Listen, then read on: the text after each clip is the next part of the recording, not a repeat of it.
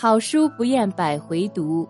大家好，今天为大家推荐《第三帝国的到来》，作者英国理查德 ·J· 埃文斯，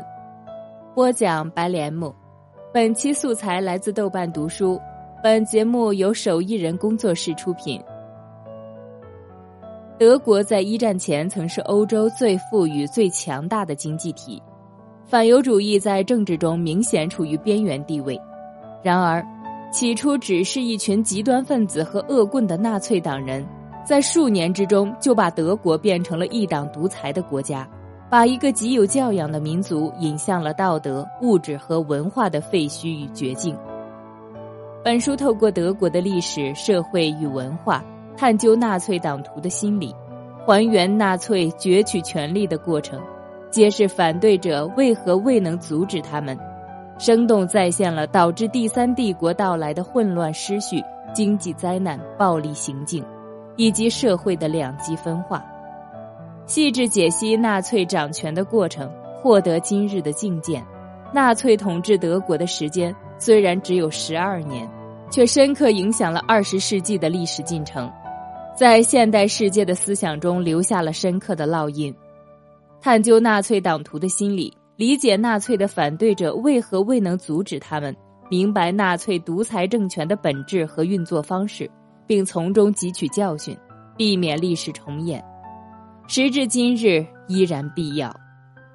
从德国特殊的历史中寻找法西斯和民粹主义的根源，纳粹的崛起并不能简单视为德意志民族的独特产物，其复杂的经济社会因素能使任何国家堕入暴力的深渊。本书详细阐述了历经一战、凡尔赛条约、恶性通货膨胀和大萧条的德国如何一步步走向专制统治，魏玛共和国时期的政治、经济和社会发展又如何为激进思想的酝酿提供了温床。史学名家为普通读者撰写的全景式纳粹德国史，基于详实的史料与丰富的细节。埃文斯出色地实现了语言生动、分析严谨与解释有力的完美结合，以中立的视角客观准确地呈现了纳粹登台前德国社会的方方面面。理查德 ·J· 埃文斯，英国历史学家，以十九、二十世纪德国史，尤其是第三帝国的研究享誉学界，曾任剑桥大学钦定历史学讲座教授。剑桥大学沃尔夫森学院院长，曾被授予汉堡艺术与科学奖，并凭学术成就获封爵士。著有《企鹅欧洲史竞逐权力（一八一五到一九一四）》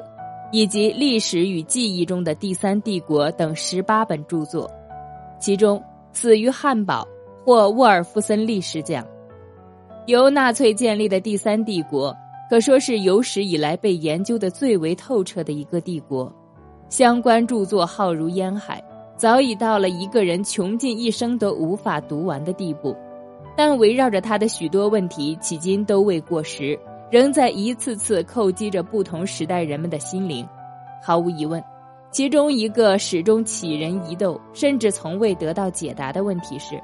像这样一个邪恶的政权。当初是怎么会得到德国人的支持上台的？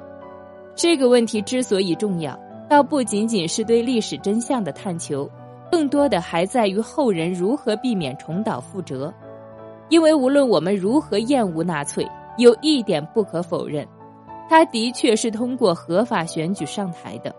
这意味着，当时魏玛德国的民主制度存在着致命的漏洞。以至于让一个本不该上台的极右翼政党上台，给德国和世界都造成了极其严重的后果。本书二零零五年出版时，在德国曾遭到诸多批评，介于大众读物与学术专著之间的定位，与历来学术书、大众书泾渭分明的德国文化市场似乎格格不入。学界看不上大众历史书，而大众则认为其过于学术化。但是。兼具文学性又具学术性的写作风格，恰恰是英国历史学界长久以来的传统。丘吉尔荣获诺贝尔文学奖的第二次世界大战回忆录即是证明。更重要的是，作为严肃的历史学者，必须通过大众阅读的方式，把某些价值传递给普通读者，甚至引发讨论。对开放世界的包容，对意见相左的宽容，对民主法治的追求，对新闻自由的捍卫，对种族主义与暴力的零容忍，而这一切正是将整个世界拖向战乱。将德意志民族带向毁灭的纳粹主义带给我们的反思，这种反思在全世界整体右转背景下，种族主义、民粹主义和极端主义沉渣泛起的今天，更具有独特的现实意义。正如埃文斯在序言中所说：“对这段历史知之甚少的普通读者可以获得整体的认知，而严肃读者则可以发现更多，乃至陷入沉思。”